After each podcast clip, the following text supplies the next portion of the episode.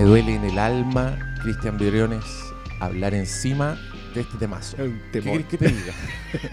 Yo, yo Oh. así, así de entrada, quiero decir que don Nicolás Brittel, para mi gusto, es el compositor del 2021.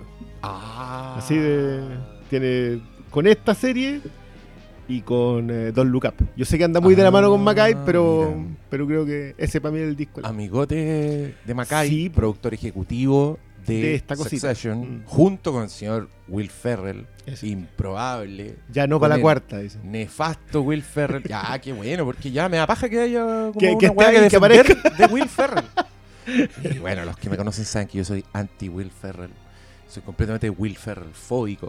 Yo me perdí una, una de Allen. Yo, No. por definición, yo veo todo lo de Allen. Yo sé que no debe conversar. pero Todas. Menos Melinda y Melinda. Yo la vi, pero es porque todavía está temprano mi odio Ah, ya. a Will Ferrell. Fue como cuando recién ¿Y qué tal? Porque él, él era el Woody Allen ahí. Me acuerdo que era bastante buena esa película. Ya. Era, era, una era como dos versiones de la misma historia, una en comedia y otra en drama. Y Ya. había unos paralelos muy interesantes. Había momentos que estaban en las dos historias. Bueno, no me acuerdo ni, ni quién más actuaba. No me acuerdo que actuaba Will Ferrell, por ejemplo.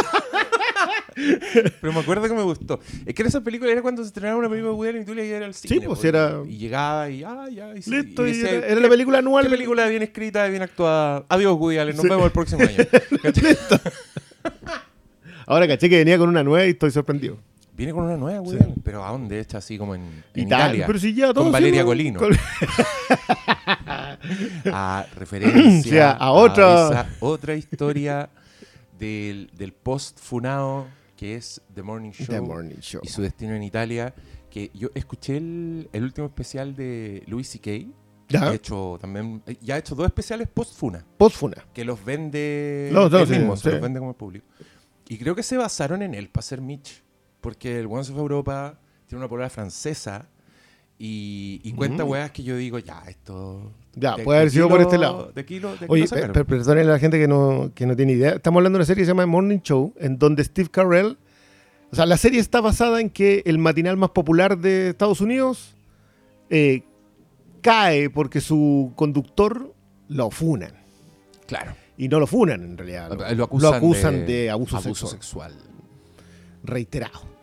Sí, está, está devaluada la palabra funa en verdad. Sí, está, está en el suelo es- así, pero te funan por cualquier Funa cosa. es como citar tuiteado. Sí. No, De- de- no, buscarte atrás. a un hueón y decir, oh, mira la hueá penca que dijo. Sí, Funao. esto, esto es Sí. otra escala. Esto es otra escala y con acusaciones y todo, de verdad. A la que llegamos hablando por culpa de Woody Allen, Will Ferrell, eh, Adam McKay, productor ejecutivo de la serie Succession. Succession. Así es.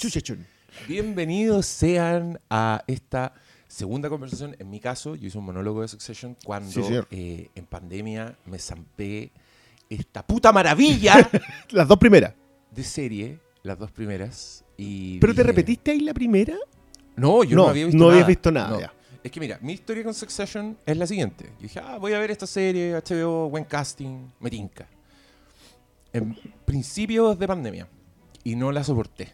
Ya. Como que la primera escena es Logan meando, se separa. Y este tono lo encontré rudo. Dije, esta weá se va a tratar de weás que no quiero, con las que no quiero lidiar ahora. Y bueno, si usted escucha los capítulos de principio de pandemia, igual está bastante afectado por el entorno. Apendemiado.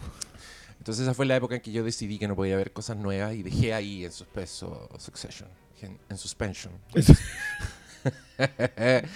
Y tiempo después, ya después de que me dio la weá, ya como que estábamos en otro, en otro espacio emocional, dije, voy a ver Succession y conche tu madre, le hice chupete, es como, como en dos semanas me lo eché, pero así concentrado para no, para no quemarlo, porque creo que en general todas las series de HBO y también Succession son demasiado para verla una a la semana, como que están hechas así. Sí. Están muy Hay- bien cocinaditas hay para eso. pasos de tiempo Mm. entre un capítulo y otro. Como que tú te pon- hay un rato en que te ponía al día, como en qué están estos personajes, qué pasó. Y, mm, y si veis, puta, tres capítulos seguidos, esa weá como que emerge. Se ve muy en la superficie, como que se nota este, este diseño. Entonces yo me obligaba a ver uno. Y con la tercera también me pasó lo mismo, porque tú ya sabes que yo tuve acceso a los Ah, siete sí. primeros capítulos. Sí, sí Dije, fue. no, quiero Hubo, de hubo planes al respecto, pero. Dijimos, hagamos, hablemos capítulo a capítulo, pero yo la vendí absolutamente, me hago responsable. Pero porque no pude ver, verla al tiro en la tercera. Quería ver en qué había quedado, que igual había pasado tiempo. ¿Te repetiste en la 1 y la 2? Me repetí la 1 y la 2 y vi la 3 recién. La 3 la he visto solo una vez y también hice lo posible por dosificarla. Y, y yo te quiero contar que esta era una wea que cada vez que terminaba, cada vez que aparecían los primeros créditos, así como Executive Producer, no sé qué weá, yo estaba como el meme así de, de Tarkovsky, así agarrándome la cabeza. Poetic Cinema. Puta la weá buena. Me pasó todos los capítulos. Como que decía, esta weá está demasiado bien escrita. A mí me pasa eso. En las escenas está pasando de todo. Es una serie culiada que llama toda atención, que es absolutamente imposible verla con otra pantalla, por ejemplo. No, no, te desconcentraste en medio segundo y una toma de que alguien mirando de otra manera se te es perdió. Que, es que esa weá, como que Mm. captaron un momento así como con un zoom, bien, bien documental. Ah, ah, a un weón que está en una reunión y que le pegó una mirada a otro Ah. personaje que sella el destino de, de, la weá. de- de la serie. Entonces tú tenés que estar ahí como. ¿Qué está haciendo? ¿Qué está no, no, no, mirando?" muchas veces, o sea, te distrajiste tenés que volverla porque Y- a mí me pasó en una escena en la tercera en que no es que me haya distraído, sino que encontré que era tan era tan completo el, mar- el marco entero, la escena de la foto del dick pic. Oh, Esa, esa escena la, de- la devolví porque No, dije, loco, esta cuestión- acá todo funciona en, Sí. un, en un enmarcado. Que es algo que tiene. Yo concuerdo completamente contigo de que esta serie está demasiado bien escrita. Yo lo dije en un principio, ya casi tres años atrás, de que yo no soporto la cámara de. Al estilo la, documental. la cámara documental, al estilo. que es muy de McKay de. de, mm, De sus películas. de sus- so- sobre todo de Vice y de. Sus películas y de- serias. claro, y de sus películas serias, de Big Short y de Vice. no es Step Brothers. no Step Brothers o todo lo otro. O todo lo otro muy apreciado hacia atrás. Porque, no sé, con Don't Look Up todos se acordaron de que él dirigía ese tipo de cuestiones Sí. y las valoran más.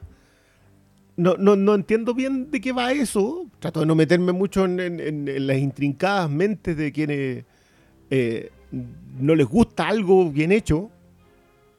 Que, o sea, te puede no gustar algo bien hecho, pero como que no la basureáis. ya está bien hecha y te vas nomás. po. Pero no, no, no me meto. Pero me pasa con esta en que la escritura es tan buena que siento que incluso influye en, eh, en cómo se ve. Ese Sí. mismo tipo de, de mm, zoom artero, porque de repente suena la maleta, son como que te tiran un Yo, movimiento sí. para un lado que tú dices, ¿por qué este personaje me lo están enfocando? Eh, o a la pasada, que, el que cuando va pasando en un paneo te hacen un zoom con alguien, se devuelven y siguen. Que, que igual es perturbador para un seguidor eh, de muchos años de HBO. O sea, yo, yo que estoy ahí viendo a, no sé, po, a Miguel Arteta, a Ed Bianchi, a la Agnieszka Holland, a todos los directores clásicos de HBO que vienen ahí desde Oz, The Wire, Sopranos, Deadwood, Six todo lo Feet que te- Under. Six Feet Under, todo lo que se te ocurra para adelante de, HBO lo han dirigido, que tienen una convención. Una de las gracias de Succession es que se sale de la convención de HBO a nivel estético, A nivel- sí. A no nivel escrito. No a, ni- no a niveles escritos, no a niveles de producción, y no a niveles de conceptos. Y esa weá también es. Creo que a estas alturas, como con este bombardeo de series, sobre todo de series Netflix, series como más basura que aparecen, eh, uno empieza a cachar como la identidad de HBO. Y HBO es una weá enjundiosa, es una weá que Sí. es- está siempre en muchas capas, independiente de te- te guste o no, pero yo algo que rescato mucho de la serie HBO cuando tú es lo integrado que está en sus ciudades. Es una Mm. weá donde, donde está eh, ambientada la ficción es tan importante como otros personajes, ¿cachai? Como pasa con... Puta, acá pasa con Nueva York. y- Sí. Y, con, como con las Europas, con los lugares en que se mueven estas personas, cómo usan esos lugares. Y, pero lo podéis tirar hasta, no sé, pues Six Feet Under, En San Los Fernando. Valley. Claro, no, y, y es muy del de día, que no suele ocurrir en eh, siempre, o sea, pues ese sector te lo muestran como mucho de noche porque, Claro. porque Mulholland Drive, etcétera. Pero eh, no, pues todo otro acá te Esto la, es- es esa planicie interminable diaria. ¿no? Como con, con esta, ¿cómo se llaman? Strips, strip centers. El strip center. con- con- con- que también es ese de- cuadradito nomás. que en general es como de hartas series, creo que Modern Family también es lo mismo, es como ese tipo Mm. de... Pero, mm, pero ni hablar de The Wire, lo importante No, que pues es Baltimore. es Baltimore. No, y tremé con. New Orleans. True- hasta True Blood, po, bueno, hasta Sí, True po. Blood es, es importantísimo donde está ambientado en, el Bueno, sur. Deadwood es un pueblo. eh, Sopranos también es, es mucho, mucho Jersey. New Jersey. Eh, sí, yo, yo concuerdo contigo en eso. Cuando lo comentaste el otro día a propósito de las ciudades y empecé a hacer un repaso. Y desde las primigenias, pues Sex and the City es una identidad Sí, de una neoyorquina Absolutamente. envidiada por todo el mundo. eh, y creo que totalmente inexistente, pero eso es un detalle. La fantasía funciona en ese nivel. Eh, y el y Ed, eh, bueno, David Simon, creo que es el- uno de los elementos clave en eso, porque las tres historias más importantes que tiene, Tremé es de New Orleans, eh, The Wire es de Baltimore y The mm, Deuce. The Deuce es Nueva York. Nueva York, Cuando. Claro, cuando, antes de que las razones por las cuales Nueva York es lo que es hoy estuvieran, o sea, pa- pasó por la mente de alguien que tú no sabes quién es y te muestran la ejecución de ello. O sea, yo sé que de Mm, parece que se trata del- de la prostitución y el porno, pero en realidad no se trata de eso. Se trata justamente de- de- del proceso de limpieza. Eh, y es brutal. Una serie sobre el progreso, muy, muy crepuscular en varios sentidos. Eh, me estaba acordando de Yellowstone también. Yellowstone también tiene mucho de eso. Y que, que eso te iba a decir. Cuando tú dices a propósito de las series de Netflix, es que, que yo creo que no son solamente Netflix, yo creo que hay varios otros streamings a la saga hoy día. Sí. eh, produciendo ese tipo de material de menor cuantía. A diferencia de gente como Showtime o AMC o FX, FX. que apostaron a HBO, o sea, que, que sus tiros fueron Sí, para allá. Sí. Entonces, claro, Breaking Bad, eh, ¿cómo se llama el, el- la ciudad donde vivían? Era, En Nuevo México. sí, pero era Nuevo México el estado, Nuevo México el estado. Pero no- Albuquerque. no, Albuquerque. Eh, la ciudad se llama Duke. Así se llama Nuevo México el estado. Entonces, lo mismo con Mad Men. Ah, Entonces, claro. creo, que, creo que también hay una identidad que, que permeó. Obviamente después están las otras en las que no.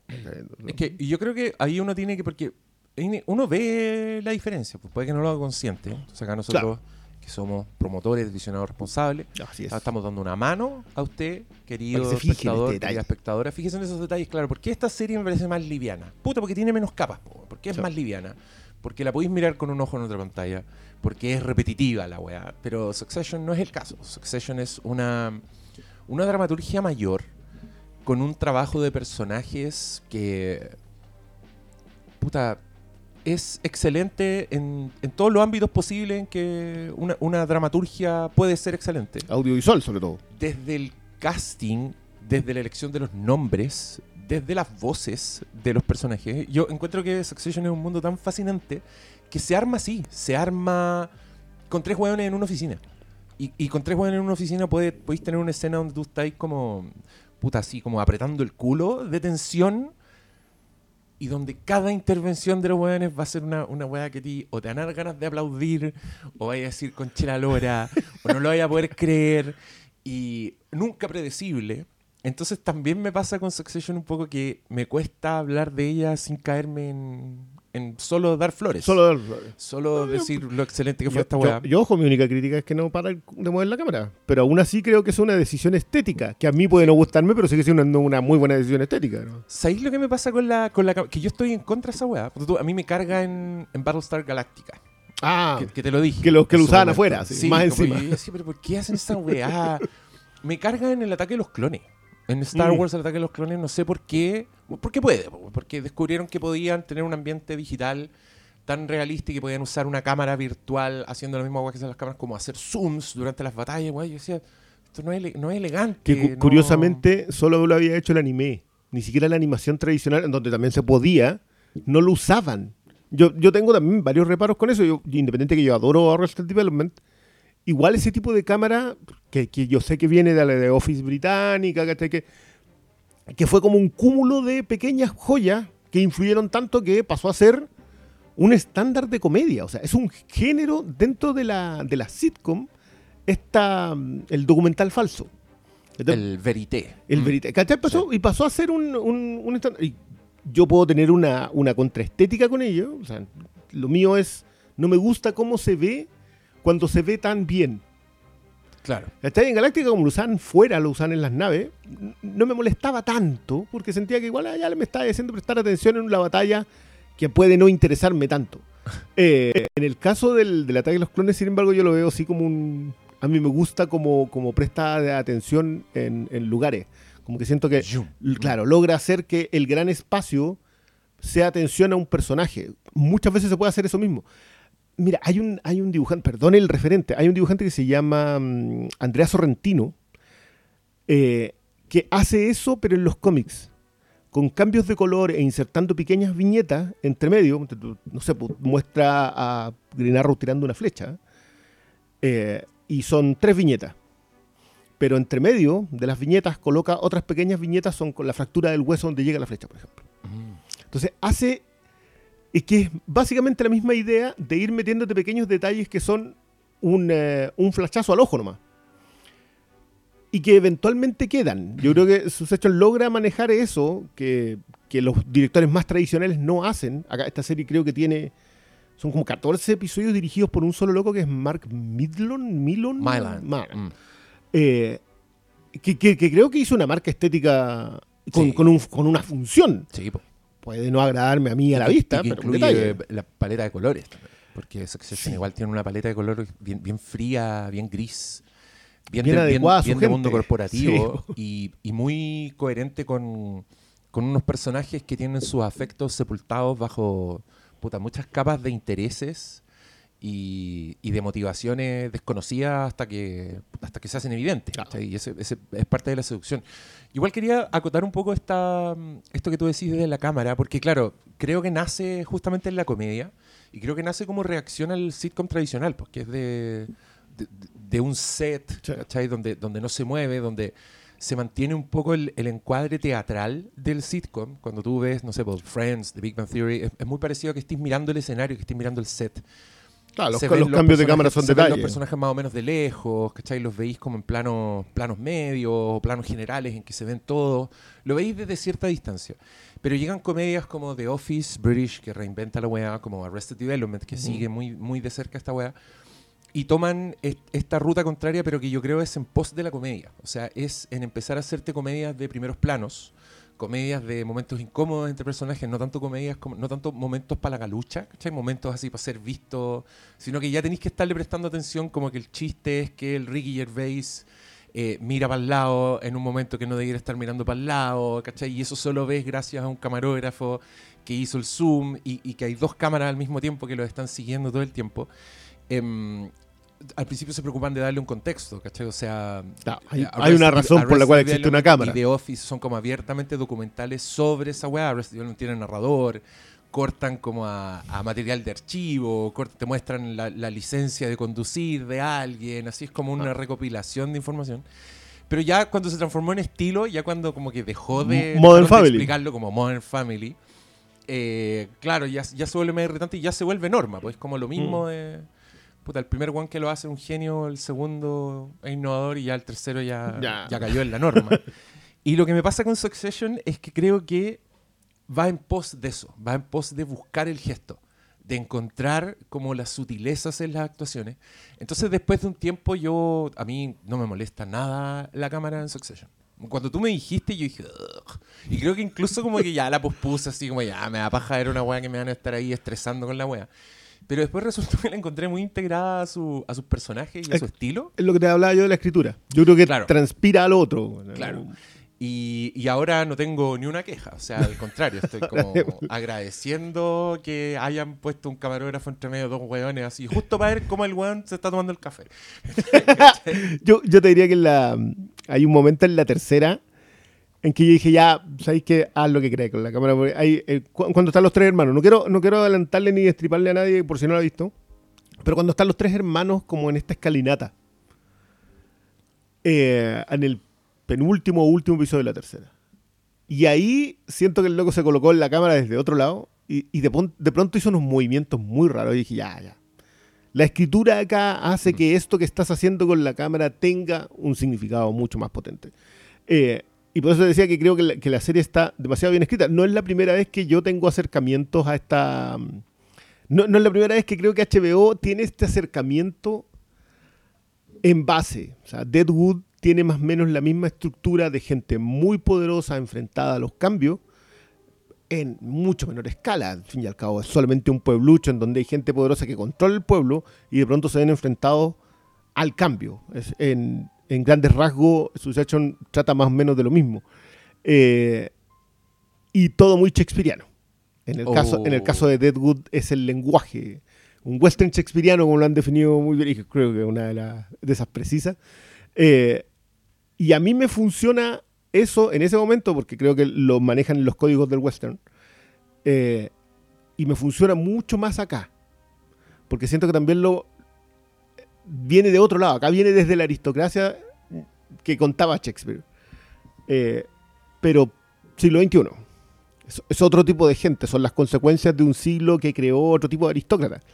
Eh, y, por ese lado, esa- esta segunda exploración, que creo que lo hablábamos en el, en el podcast de la RG de Macbeth a propósito de, de lo florido del lenguaje.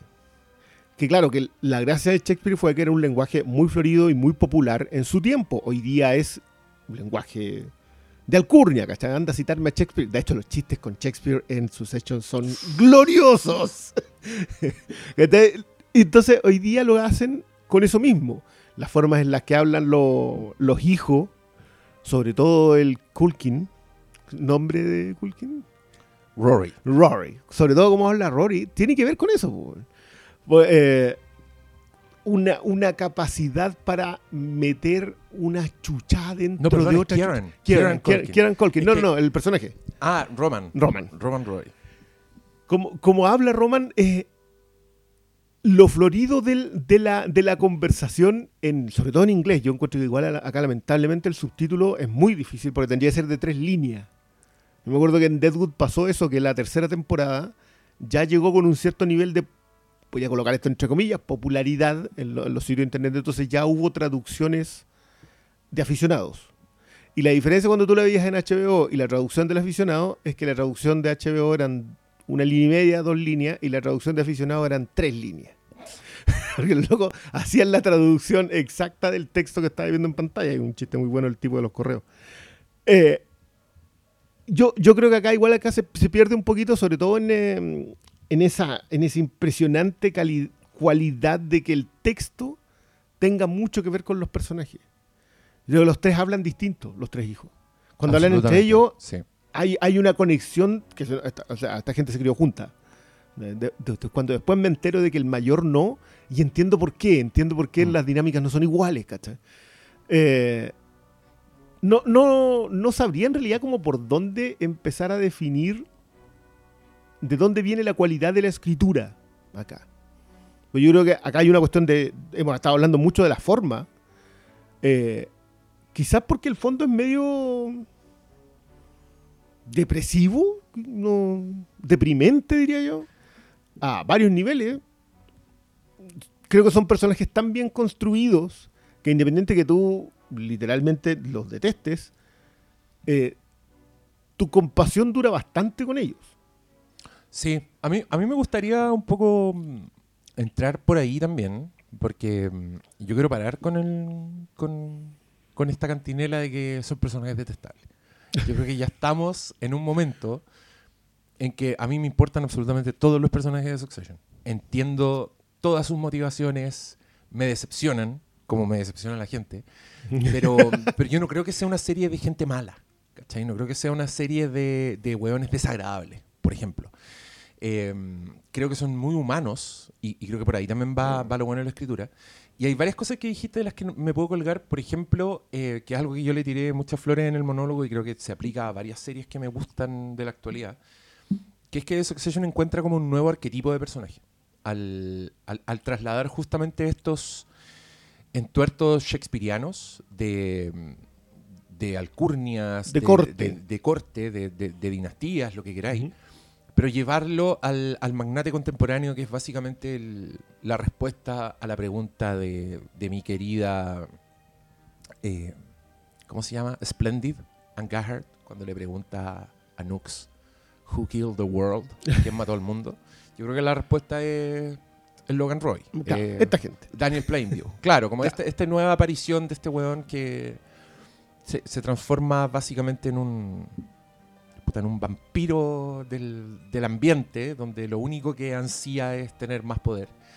Y, y toma esta, esta mm, como esta tradición de historias que tenemos así como civilización, ¿cachai? Que incluye emperadores, reyes, y lo lleva a, lo- a los hueones actuales de esto, pues, que, que- que son unos hueones que están a otro nivel. También me molesta mucho cuando dicen que Succession se trata sobre cuicos. Loco, no. No, no, esta son gente no es cuicos. No, cuico, es- cuico es un hueón que te tira una camioneta encima así y te dice, sal de aquí, roto. Ese hueón es cuico. Estos hueones no, estos hueones no, no conocen a ese hueón. De hecho, no lo han visto. Es tanto, es tanto que ellos tienen un término que a mí me encantó porque creo que es una de las cosas que define la serie, que es el em, NRP. Not, Not real, real person. Mm. Y creo que, creo que probablemente si es que ese asidero puede ser más largo, digamos. pero por favor, sí. Em, yo, yo, te, yo te invité como para que habláramos de la tercera. Entonces te invito como que hablemos, sigamos hablando de generalidades por si hay alguien que no ha escuchado y que se interesa en ver Succession. Yo creo que le tiramos suficientes Sí. flores, pero igual, vaya, mire, Succession es básicamente el padrino, básicamente el rey Lear.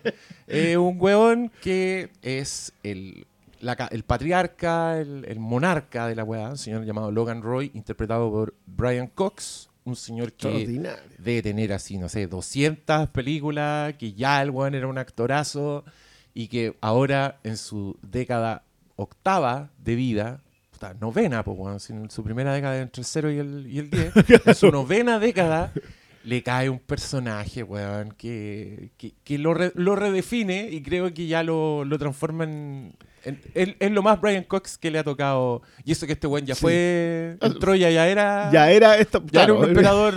¿Melenaura? No me acuerdo. Eh, sí. Es la historia del. del- que para variar una serie de HBO que parte con el patriarca a puertas de la muerte.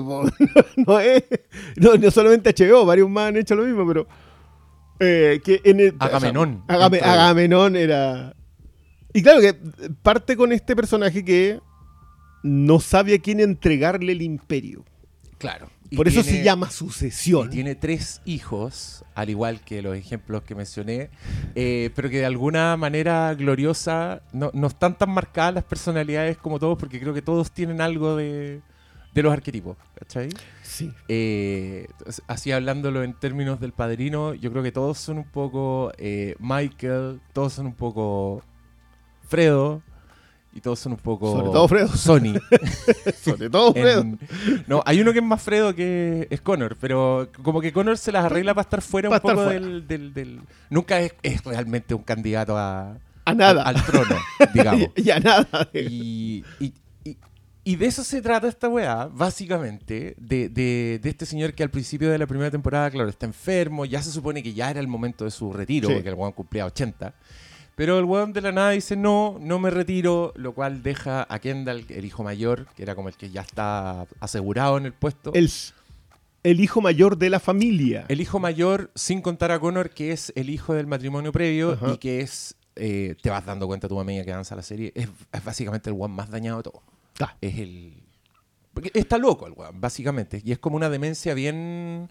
que a ratos parece fuera de lugar. Pareciera que están Porque, todos claro, en un porque- registro, pero Connor está como En- sacado de un sitcom, No, haciendo el- el- locuras el- como... claro. Es, es muy raro en realidad, sobre todo en la primera temporada, te diría yo, como que uno no entiende bien qué hace Connor. O sea, este fue el que se fue, no sabes bien por qué se fue, no sabéis por qué no está integrado en, eh, ¿cómo se llama la compañía? Royco. Roy, Waystar Roy. Waystar Royco. Tú no sabes bien por qué está. Ahora, eso es, esto es lo otro. Yo, yo, yo quiero decir que yo ad- adorando todo el lenguaje que tiene, sobre la floridez, la amplitud del léxico, el uso, sobre todo las mezclas de palabras, eh, hay un personaje que vemos aparecer después que es conocido como el, el dueño de Babe, pero en realidad es un tremendo actor, eh, que es el hermano de Brian Cox. El señor James Cromwell. James Cromwell. Que es Qué gran tremendo personaje. Oye, y ese viejo culiao, weón. No solo en Babe y Babe Pig in the City, que No, ya es para ya son- así sí, como sí, ya sí. No, no obras maestras. Six Feet, Six Under. Under, weón. LA Confidential. No, y vuelve, vuelve a otra HBO acá a hacer otro personaje de fondo. eh, pero aquí, este, este es otra, este es otro tipo de animal. O sea, como que, que, que eso es lo que a mí me pasa en general con Succession. Como que siento que es otro tipo de animal. Este es un jabalí que soltaron en la ciudad. En, gen- en general, digo, no, no es. Jabalí, casualmente tú escoges ese animal. Coincidencia. Coincide. No estamos haciendo referencia a ese, Ah, gran, ese gran capítulo. capítulo. Oye, esa, esa es la otra. Yo estamos dejando fuera un personajón, no, perdón, a dos, que son, de nuevo, ya, James Cromwell es el hermano de Brian Cox y que están separados y tienen una, un feudo personal, una reyerta que no sabemos muy bien. O sea, después entendemos de dónde viene y cómo termina y, y el personaje ya como... Pero eso engendra a, nu- a nuestro a nuestro cast al primo Greg. al primo Greg. Puta Greg. Un personaje que, de nuevo, de nuevo, yo quiero insistir en lo que decía Diego a propósito de que esto es historia de cuicos. No, no, no. porque más allá del, del comportamiento de que tengan ellos, simplemente están en una capa tan arriba. O sea, estos son la gente que decide quiénes son los presidentes. No son la gente que los financia, es la gente que lo decide. Sí. Entonces, Y que te muestran un, como una conferencia donde los hueones literales están encogiendo al presidente y están como apuntando con el dedo, mira ese hueón palurdo, ya ese hueón, ok. ese, ese no sirve. Y, y- y que, paréntesis, no, no sé, antes de que sigas, eh, yo creo que otra gracia de Succession es que igual te explica un poco el mundo. Sí, Tú- muy tristemente. Tú, tú entendís el mundo. Y, y pese a que, eh, no sé, pues, yo nunca he estado en esos niveles de poder, como que uno igual conoce ciertos personajes que, que se emparentarían como con un Logan Roy. Supone que es Rupert, tiene mucho de Rupert Murdoch, que como el mucho. Fox, ¿cachai? y, y que fue justamente un tipo que, que antes que se iba a retirar, eh, lo, lo dejaba a Kendall, a, la- al- a su Kendall, y también hubo un, un roce, una fricción a propósito de Trump. Tipo. Entonces fue mm, cu- cuando Trump todavía no era quien termina haciendo esto, a propósito de Fox News, quienes quieran adentrarse en ese mundito, en el- también hay un noticiario que es bien importante. y que, y que es muy dedicado a ese segmento que dividió a la nación. Los que, eh, los que quieran como adentrarse en eso, hay una muy buena serie con Russell Crowe que se llama The Loudest Voice. Eh, y, que, y que puede servirles para ver este, esta reyerta, que es un detalle, yo creo que es, es también así como, oh, tomemos esto y armemos una serie que, era- que, que- que- que es más grande que... Pero sí, hay nombres que tú puedes relacionar a eso, pero tampoco los vas a ver en su día a día. Alguno tendrá Twitter, ¿cachai? Pero, pero como, como Kendall tiene Twitter. Sí, pues, sabéis que hay dos personas manejando ese Twitter. Exacto, Sí. entonces no es... no- no- a mí lo que, lo que me pasa con, con ver esta capa de funcionamiento es que te das cuenta, o sea, es, es particularmente cínica en el sentido de que el mundo que, te está mostrando es un mundo que no puedes controlar. Na- Nada en, ningún espectador sentado en su casa que lo que está viendo en la pantalla no puede hacer nada contra eso. Ah, creo que cuando deciden por este nazi para postular al presidente, creo que lo que le pasa a Chief, cuando ella sí tiene, ella está ahí, ella, ella se sienta en la mesa del poder, eh, es muy trasladable a cualquiera. O sea, nosotros sentados acá, que podemos creer que, no sé, pues que desde nuestro voto hasta nuestras interacciones por redes sociales, hasta eh, el ir a una marcha, ¿influye en la sociedad? No. No, y, y de hecho yo encuentro, encuentro bien, bien pesimista, pero a la vez divertido como esta, esta visión que hay del, como del mundo real en Succession, entre comillas, como esos estos breves rosas, como que estos buenos están metidos en un en un entuerto de mierda así de lealtades donde están a punto de perderlo todo porque se les va a caer una negociación, porque se están así ya apuñalando por la espalda entre ellos, weón, donde hay mil variantes y los locos llegan a su rascacielos y hay como una protesta afuera y los Claro. buenos así miran por la ventana ¿Qué y- está haciendo esta gente? y dicen, oye, ya entremos rápido que ya va a empezar esta reunión. Eso es todo el Eso. efecto que... Onda, y ya lo- están estos hippies aquí. Y los tuiteros, ni hablar. Ni hablar. creo, creo, que la, creo que el manejo de, de- de redes sociales acá es. O sea, cómo ellos ven las redes sociales, lo manipulables que son, Sí. lo manipulable que es el tema, la- la- la fa- el- este famoso concepto del control de la narrativa.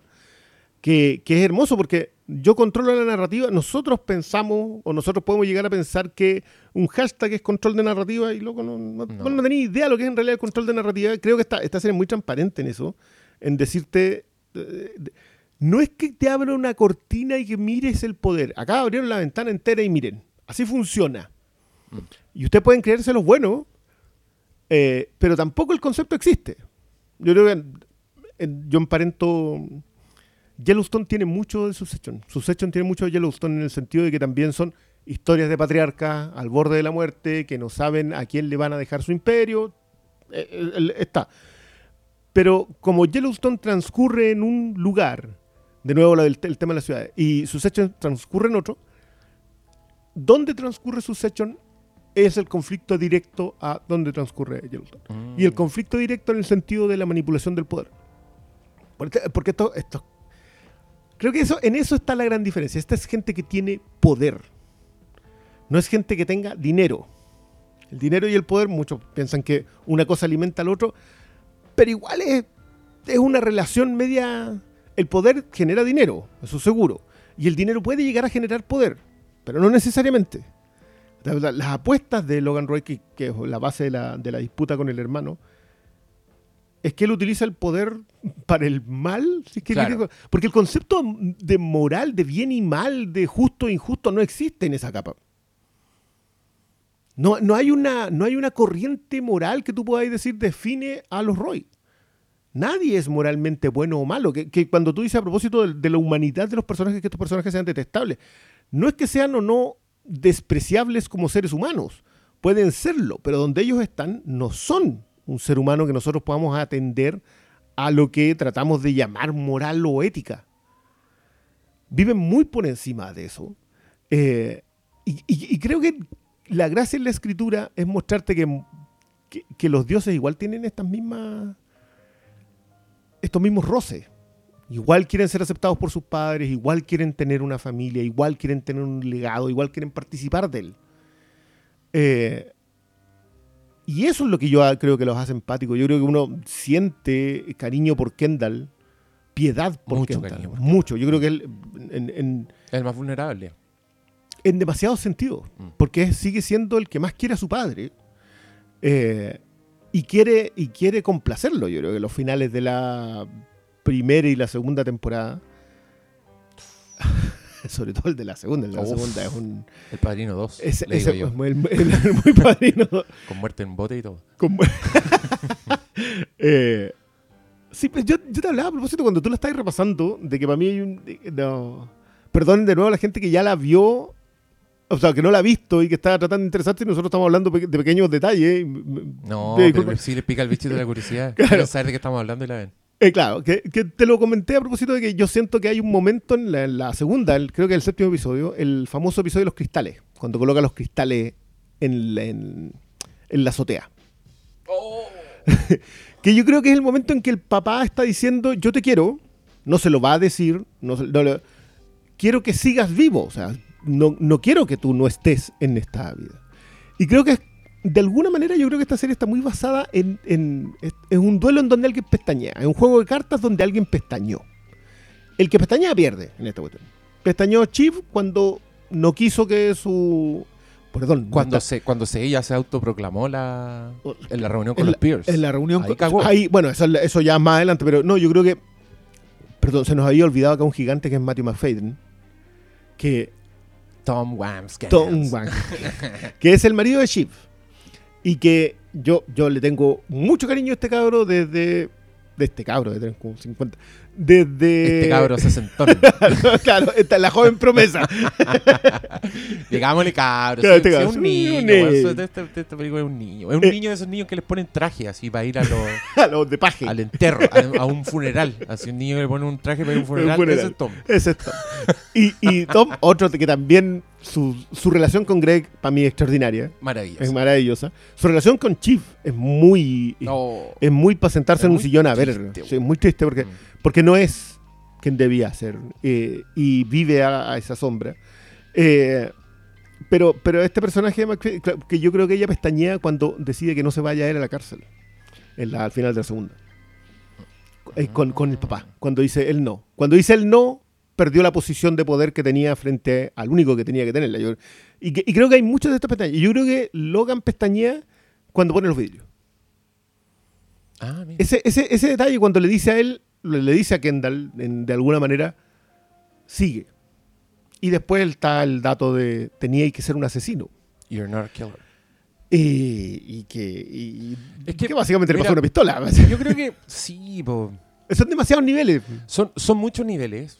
Eh, a, a mí lo que me sorprende, ponte tú, lo, lo que, lo que me hace sentir mucho, mucho cariño, mucha lástima por estos personajes que nunca van a tener un problema de los que tengo yo. un problema. pero sí son muy solos. ¿cachai? Son unos jóvenes que están solísimos, que no pueden estar de otra forma. Que, que por ser quienes son están un poco condenados a...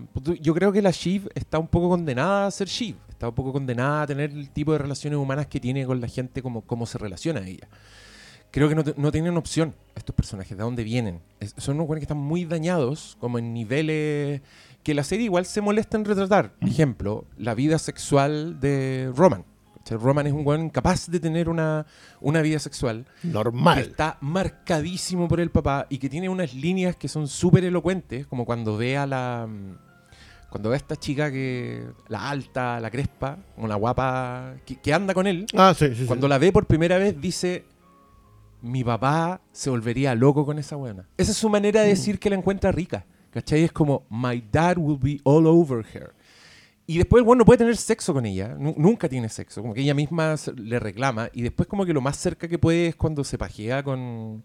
Porque Jerry lo, lo insulta. Porque, cuando claro. Jerry lo insulta, como que ahí el weón logra calentarse. Y que es una relación asimétrica también. Y, y a mí esa weá me habla de un daño que, weón, nadie está, est- está dimensionando en esa esfera de- donde hay tanto poder y donde el mundo existe para ellos, básicamente.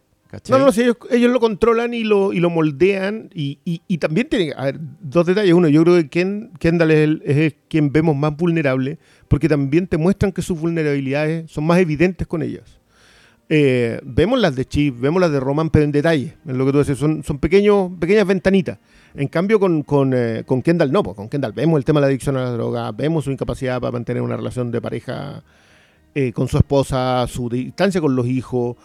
Eh, Y, se- y se ve afectado también, si yo igual creo que Kendall es, es el más vocal también. Es como el one Sí. que habla de sus sentimientos, ¿cachai? El loco que es el más, el, es el Ah, bueno aparte- para decir te amo. es Aparte, bueno el, para- el registro de Jeremy Strong eh, No, extraordinario. Pasa de. A mí, eh, ese weón leí, eh, ¿te acordás que salió como un artículo donde te decían que el loco era, era básicamente actor del método y que Sí. hacía unas weas así rarísimas y la gente lo estaba pelando? Yo a esa gente digo, váyanse a la chucha. Eh, Vean este pues, si un weón no quiere dormir durante un mes para ser un personaje para mi entretenimiento, para que yo en mi casa así, sentado en la raja, diga, ¡Oye, qué buena actuación! Uh, loco, aplausos, a la wea que quiera, no importa. Es, curioso, es curioso ese- ese- esa reacción de, la, de las audiencias más conocedoras, porque eso no, no- no es la audiencia que se sentó en su casa a ver esta cuestión, porque no- ellos no se dedican a leer o a escuchar podcast o a ver videos, no hacen nada de eso, sino que la audiencia que, que, que está interesada y que se pone a averiguar cosas, ese, ese tipo de reacciones, no sé, Tom Cruise puede saltar un edificio y así como, ah, ya Tom Cruise saltó un edificio. Este loco no duerme durante una semana para ser un personaje, para llegar destruido físicamente. Mm. Eh, y, y le habla pésimo a todo el mundo en el camino. No, pero ¿cómo le anda hablando pésimo a la gente? Y yo así como... What? Who cares? ¿cachai? Además, además, este loco en esa misma entrevista dice que como que sus ídolos de la actuación son Dustin Hoffman, que es un bueno también que notoriamente hizo grandes actuaciones, muy del método, muy de llegar, no dormir. Está como esa anécdota con Lawrence Olivier, que Olivier le dijo, pero ¿para qué? Si- si- actúa, ¿para qué haces esta weá? Si tienes que actuar.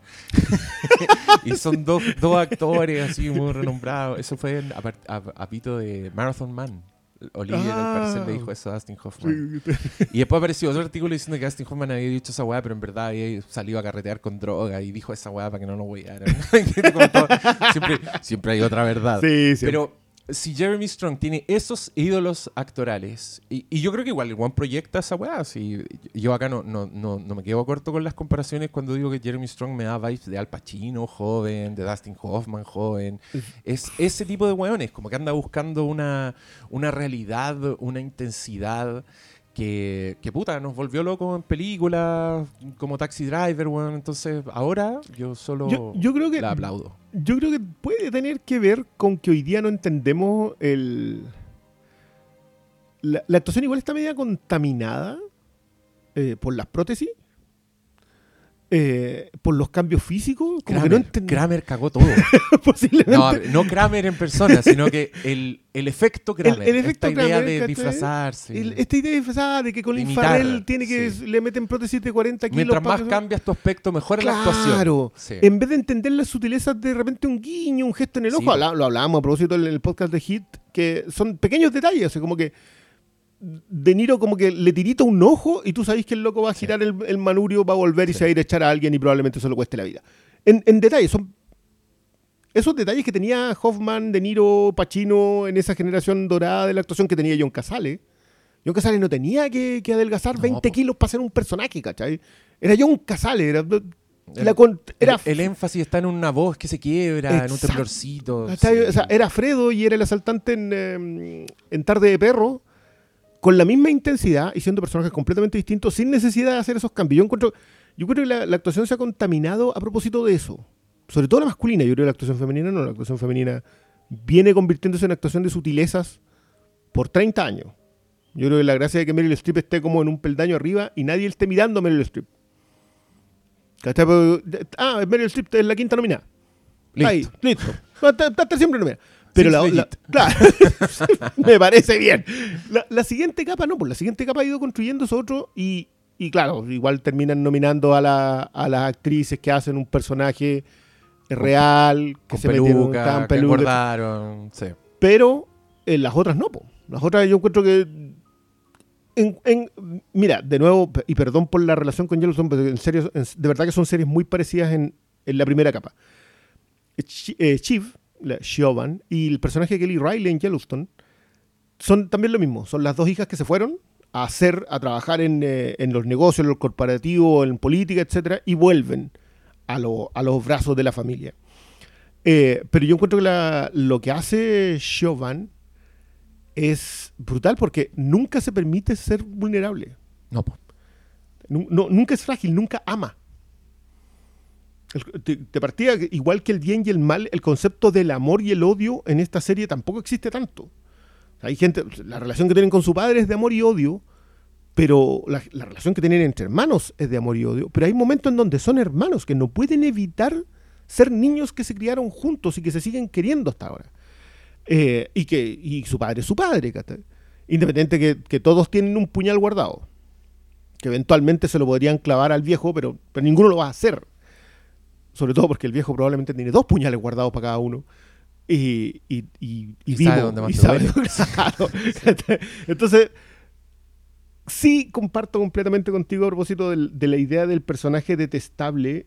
Un personaje detestable o juzgable moralmente, tú lo juzgas si existiese en el mundo real. Pero en el mundo de la ficción donde él existe, donde ese personaje existe, solamente puedes apreciarlo, no puedes enjuiciarlo. Es la historia la que lo enjuicia.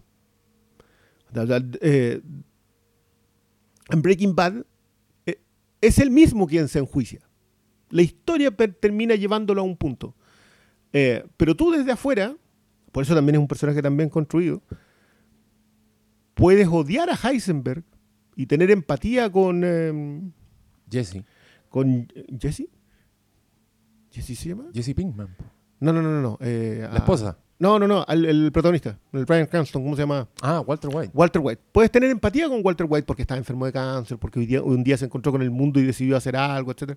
Puedes sentir empatía con él y puedes odiar a Heisenberg por el personaje en el que se convierte. Pero todo eso está en la historia. Eh, si sacas a, a Heisenberg y lo colocas en el mundo real, alguien que le, le pone drogas a disposición de los niños, obviamente lo vas a enjuiciar y si, si está, lo metís preso, te lo echáis. Esas son las dos opciones que tenemos como mundo. Pero en la fantasía no. Yo por- por- a mí me extraña mucho cuando la gente pretende colocar cánones de la moral del, del mundo sobre personajes de ficción. Es lo más aburrido que Eh, podía ser. Eh, hace muchos años atrás hablamos a propósito de la, del, del análisis posttextual de las obras, que es tratar de aplicarle a la ficción de su propia época, a la ficción de, de determinadas o contemporáneas o modernas, etc. tratamos de juzgarlo con la moral de hoy, que es distinta a la moral de hace 30 años. O sea, eso mismo que hablábamos de, de- de lo de Jeremy Strong metiéndose en el método, era aplaudido cuando estaba Brando y De Niro metidos en el método. O cuando en el de Luis va y, y duerme en- se deja el pelo largo y duerme en el bosque y sale a cazar su comida en el último los. Y eso fue hace 20 años, 25 años. Creo que, creo que hay una, una corriente que nos impide ver bien la ficción. ¿verdad? Y disfrutarla. Yo disfruto mucho a Logan Roy como personaje, a pesar de que es un... a- no a pesar, porque Porque es Sí, quien es. es que, es que absolutamente. Y, has dicho muchas cosas. Perdón. no, es que la weá de, de juzgar el personaje de ficción como si fuera una persona real a mí me tiene así cada pelota, weón, y ya estoy como demasiado apestado. Por favor, gente, no están haciendo casting de, su, de sus padres adoptivos, no están haciendo casting para los amigos de su hijo. pa' Quizá su- el ni- chipeo lo mató ni todo. siquiera para sus propios amigos. Que vean No. al- uno, vean el personaje, entiendan que es una creación. Véanlo en su propio universo, vean lo que le pasa, vean las repercusiones de sus acciones y díganme si la, pe- la película o obra está promoviendo esa weá, si lo está aplaudiendo. O sea, la gente. Pasó con el Lobo de Wall Street. El Lobo de Wall Street. ¡Ay, esa película que glorifica! ¿Cuánto rato viste la película para decir que la weá lo glorifica? ¿La viste entera? ¿Lo viste? Ay, pero los weones que van a pagarle para. Le van a pagar al weón real para escucharlo en Casa Piedra. Ya, eso es otra weá. No tiene Es- nada que ver es- con la ese es el mundo real. Es el mundo real y ya, habla de esa película. Ah, pero es que no van si no fuera por la película. Ya, todos los que van por la película son unos weones que no entendieron No la película, entendieron están mal. Pero esas weones no tienen nada Oh, que no, ver no, con la no. película. O entendieron la película e igual quieren hacerla. Igual quieren, claro, les encanta. Les encanta la mitad de la película. No ven, no ven el resto. Creen que ellos va- con ellos va a ser distinto. Y, yo, yo igual creo que toda la película es así. Yo, yo- yo le he dado muchas vueltas al lobo de Wall Street porque yo la sentí muy agotadora cuando la vi la primera vez. Y siento que justamente ese a- lo, lo agotadora que es, es por algo. Es para decirte a ti, puta, ¿sabes que ese es un mundo una película maratón? Claro. Es un huevo. Es, es En un- droga. es Ese fue el gato que te echó el póster, ¿cierto? No, el póster se cayó solo. Eso fue un, un acto fantasmagórico. El- además, encima es un, es un póster Es de un póster. Entonces, el, ¿quién me botó la weá? La Lamia. Lamia. La, la gitana esa que, que palabré en la calle. ¿Quién te mandó a no darle una luquita? Ojalá una loquita, weón. No, ya, no caeremos en, en comentarios ofensivos. Sí, no, eso- Menos en esta serie, digo. Sí, pero esa, esa weá como de- es que yo creo que afecta a todo. Afecta a tanto personajes tan elaborados como Succession que a mí me da mucha rabia. Puta, afecta a personajes de comedia, weón, afecta a Michael Scott, afecta... a- Ya, no, no, no, No, me voy a pero, poner pero, a pero nadie. Igual es- esta es la, esta es la probablemente una de las mejores series para hablar justamente de eso. Porque nosotros le cargamos nuestra moral al- al- a los mundos de ficción. Eh, desde donde sea que te parí. O sea, y, y creo que lo- el caso, curiosamente, el caso de Don Look Up es muy bueno para esa revisión. Ah, mira. Porque era. Tú la- no la has visto todavía. Ya. Bueno, Don't Look Up, digamos que hay una, una. Es muy evidente con respecto a la conversación sobre el cambio climático. Muy evidente. In your face. No, no, no pretende no serlo. Y co- como que Don't Look Up es un. eh, el chiste es que no sea chiste. ¿Entendés? Como que la, A- April Fools, pero es cierto. Nosotros sabemos de, de ese detalle. Eh, pero sin embargo había gente que decía que eso era el comunismo, que la, que la historia hablaba sobre el comunismo. Y, y, era, y para mí fue impactante, porque tú cachai que Adam McKay dice que alguna vez le preguntaron si en la derecha había gente que hacía películas como él y dijo que era Aaron Sorkin. O sea, él interpreta Ah, a Aaron mira. Sorkin como alguien de derecha, aunque viendo Being de Ricardos puedo ten- llegar a estar de acuerdo con, con él en ese sentido. Eh, pero dependiendo de tu propia moral, de tu propio mapa del mundo, la interpretación de la ficción responde a eso. Y la gran gracia de Succession es que no es un mapa de tu mundo. O sea, es un mapa de este mundo, pero está la topografía es desde el cielo, Donde tú nunca vas a estar. donde tú nunca vas a estar, donde no tienes acceso y no tienes influencia. Entonces yo creo que igual despierta eh, esas reacciones inmediatas de decir, no, pero esto, ¿qué me interesa una serie de cuicos de no? No, no tenía idea. Pri- Primero, no, no sabes de lo que estás hablando. Y segundo, no, es por nada, pero la mayoría de las grandes historias de la, de la historia suelen ser historias de cuicos. Sí, que, que yo creo que el- eh, la clave es lo que dijiste tú, es, es el poder. Y, mm, y podéis tener mucha plata, pero no tener poder. Pues, Y acá, es una de las gracias de Logan Roy es que es un personaje mm, que yo lo estoy un poco repetido con, con mis visitas a podcast últimamente y con, con el libro de The Office, pero es un personaje universo, un personaje que activa a todos los demás personajes. Y, mm, y es tal su poder hacia los otros personajes que el weón es, punto tú, es, es capaz de. No sé, pues, hay, hay escenas donde el weón valora a un personaje que fue el único que le dio una opinión honesta. Porque es un weón que tiene tanto poder que cuando hace una pregunta como abierta a la sala, todos tartamudean, todos se miran No, entre ellos. el bufón de la corte no existe acá. Existe cuando lo necesita. ¿Te acordás cuando la vieja Pierce va a esa convención y hay un comediante y se sacan como un estandapero, así como un Fabricio Copano que Sí. sale y dice la weá que nadie ha dicho Lo- hasta lo- ese un momento? roast. Eh, Él ha- hace un, y, y como que dice lo que está pasando y la vieja por primera vez lo ve y la weona así como no solo se arranca, sino que echa a la, a la Holly Hunter. Eh, Qué gran personaje el de Holly Hunter. Qué, esa de- qué fue temporada, ese. sí. Es que son hermosos esos personajes que entran, están un rato y después tú no sabes si van a volver, No, no, sé no. qué van a aparecer de nuevo, como el, o el, o el otro, el viejo, que es como el, el otro Logan Roy, que de pronto aparece como postrado. Ah, sí, po. no sabéis qué historia que- pasó ahí de fondo. también- ¿no? Y que también yo encuentro muy de emperador romano, weón, Mm. muy de historia así de... Sí, pues no, no sabéis si está vivo, lo mantiene. Claro, donde aparece un weón así con un, como un consorte con un rey que está enfermísimo y que como que de repente le susurra al oído y ya. Y no sabéis lo que dijo, claro. Mátenlo a Las todos. consecuencias son, son insospechadas. Yo, yo leí un, un perfil que salió en The New Yorker hace un tiempo que era a, a Jesse Armstrong, al, al Al creador, creador al de, de que no hemos hablado. Y, y claro, contaban que el, ellos, ten- el equipo de guionistas, se nutren, como que se educan mucho con historia universal, historias sobre emperadores, sobre reyes, y, y mucho con Forbes y con weas, y que se dan cuenta de cosas como que los, tú lo- la- los magnates no tienen, no tienen ropa abrigada. Decía weón, no, no tienen, No tienen abrigo. no tienen abrigo, abrigo así, brigio, pa, abrigo para salir a la, porque los buenos nunca salen. Entonces Mm. sí tienen como, se abrigan para salir del estacionamiento. Puros detallitos que tú te das cuenta, ah, ya, como que la recopilación de esta weá empieza a, a formar como un anecdotario.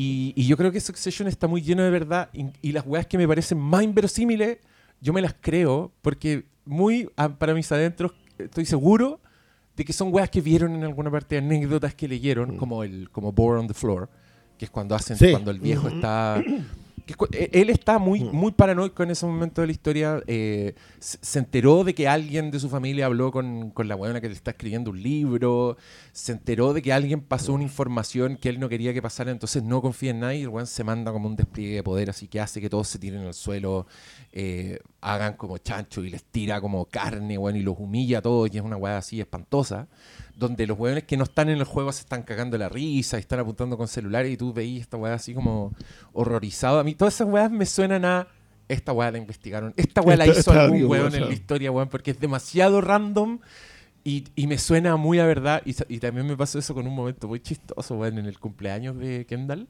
cuando tienen como el pasillo de la buena onda. Ay, qué bueno. Donde hay unos hueones así que estoy seguro deben ser como eh, estudiantes de teatro, De teatro, así, que fueron a buscar con- que están así que se asoman y le dicen cosas buenas a, lo- a la gente y yo dije, esta weá es tan random Que, que es muy probable que haber pasado. Esta weá la leyeron en alguna parte, algún millonario hizo esta weá en alguna ocasión. Que, que eso, eso te- además es muy. Yo creo que esta serie es bien iluminadora en ese sentido. Yo, yo te insisto en no aplicarle a la ficción la moral de afuera, pero la moral del mundo es, es muy influenciable por este tipo de ficción. Influenciable me refiero a. Es iluminadora. Mm. Da- primero, nunca te metáis a defender millonarios por absolutamente ninguna razón en tu No. historia. Nada. No hay ninguna razón para defender a esta gente, porque esta gente no toca el suelo. Eh, primero. o sea, tú- tú- Recordemos las palabras de Michael Corleone. Detrás de toda gran fortuna hay crímenes. Hay que- primero, primero. O sea, y, y, y, y no, y, no, lo- no lo traslado solamente al famoso. O sea, no, porque anda defendiendo si el loco va a caer igual parado. No, esta, esta Sí. gente está en otro nivel. En, en el nivel, y por eso encuentro tan humillante pedir asaditos, por ejemplo, por poner un solo ejemplo. Eh, porque de verdad que esa gente no te ve. No, po. ¿Cachai? O sea, ellos solamente deciden en si hacerte un caminito para que sigáis trabajando como hormiga o quemarte con una lupa. Esas son las dos decisiones que toman. Eh, Y, y- y creo que es muy bueno no mostrarte nunca a un campesino en esta historia. Entonces, al- al- a The Peasant, al, al personaje que entró, dio un comentario iluminador y este personaje se vuelve una mejor persona a pesar de vivir en el castillo. No, eso no, No. no existen, no existimos en esta historia. Eh, y, creo que es muy bueno cuando te, los muestran y terminan en el fondo de un río en un auto. Y, de nuevo, no fue dañada ninguna persona real. Todo es en un papel, todo termina siendo solucionado, todo se, se rearma. No le da la importancia, no es un aquí no ha pasado nada. ¿Cachai? No es, esta, esta no es la historia de Martincito, sino que te dicen que en realidad eso está tan por debajo de ellos que solamente sirve como palanca en el poder. Te tengo un secreto. Esa es la moneda de cambio en, eh, el mundo Succession. Eh, tengo un secreto, tengo una carta bajo la manga, conozco a alguien que va a pasar un dato de manera de matarte tu empresa y mañana te cierro. O sea, aparte que, que es muy bueno cómo se enfrentan ellos contra el progreso. Como son un imperio mediático eh, que, de- que controló el mundo durante el siglo XX y que el siglo XXI se les apareció encima. O sea, como que, como que todo imperio mediático no tuvo idea qué hacer con la llegada de las tecnologías. No supo qué hacer. Los que sí supieron qué hacer eh, fueron los, los social networks del mundo. Y esos son nuevos. Hasta ahí creo, creo que está muy bien el personaje que les cargan en la, en la tercera temporada justamente por eso, porque es un tipo que al que no le interesa eh, el poder más allá de como creación del imperio. A él no le interesa administrar un imperio. El tipo está aburrido solamente porque a él, lo que le interesaba es hacer cada vez más poderosa su empresa. Y llega un punto en donde para ser más poderoso, este otro loco que en realidad tiene poder está debilitado. Lo único que tengo que hacer es aceptar un hachazo, nada más. Y lo acepta. Y, y- y creo que funciona muy bien porque pasa como en como teatro de fondo de, del derrumbe de nuestros personajes. Entonces vemos nuestros personajes acá y de fondo va pasando el auténtico pedazo de historia del mundo. Mm. Hasta el, el siglo XX se terminó, los magnates de los, de los medios se terminaron, entraron, entró el control de las redes sociales y, y el dueño de Facebook es más poderoso que cualquiera de ellos porque el tipo puede decidir con un algoritmo cuál va a ser la siguiente votación de cualquier país del mundo. Eh, y de nuevo, mirándolo de afuera y aplicándolo a la ficción en donde está, eso sirve, acá sirve porque el rey se ve amenazado. Su reino por fin está amenazado. Es que creo que eso es muy interesante porque es, es un reino, como bien dices tú, que está al borde del abismo, que, que se está terminando desde el, desde el primer capítulo Sí. de la temporada 1, y, y es- y es un weón que se niega a, a perder. Logan Roy se niega a ser ese rey que, que ya no existe, que Mm. ya lo reemplazaron, independiente que ya lo hayan reemplazado, como que el weón no, no se rinde.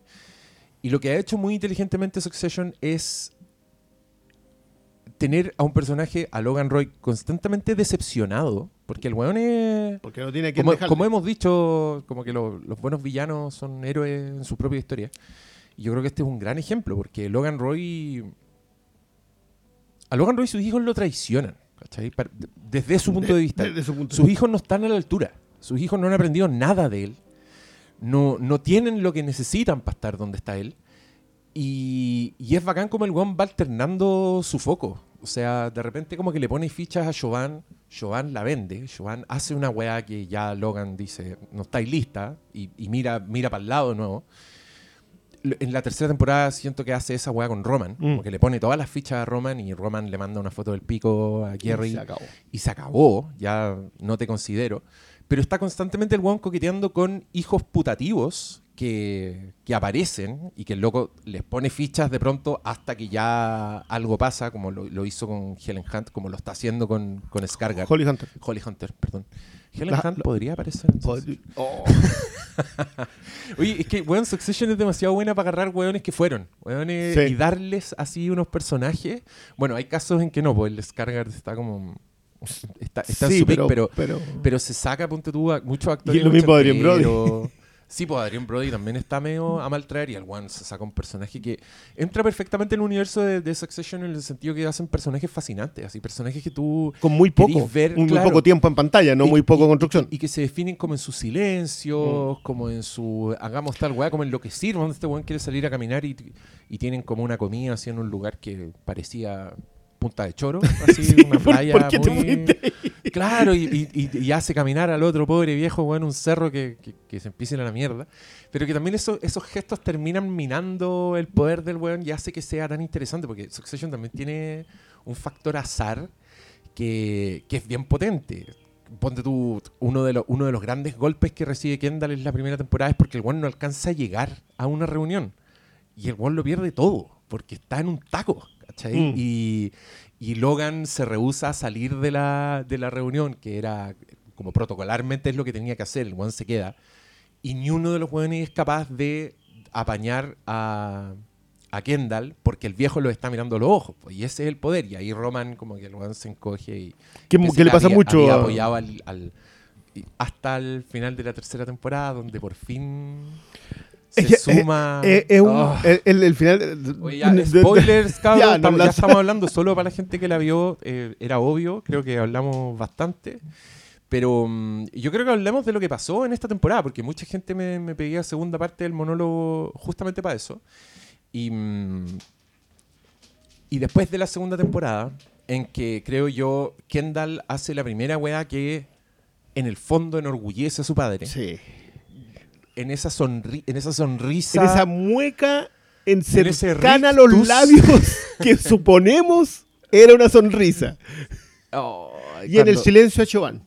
Que creo que es que ese sí es, es clave. Yo quiero decir que para mí sigue siendo el mejor episodio de toda la serie. Disfruté mucho la tercera.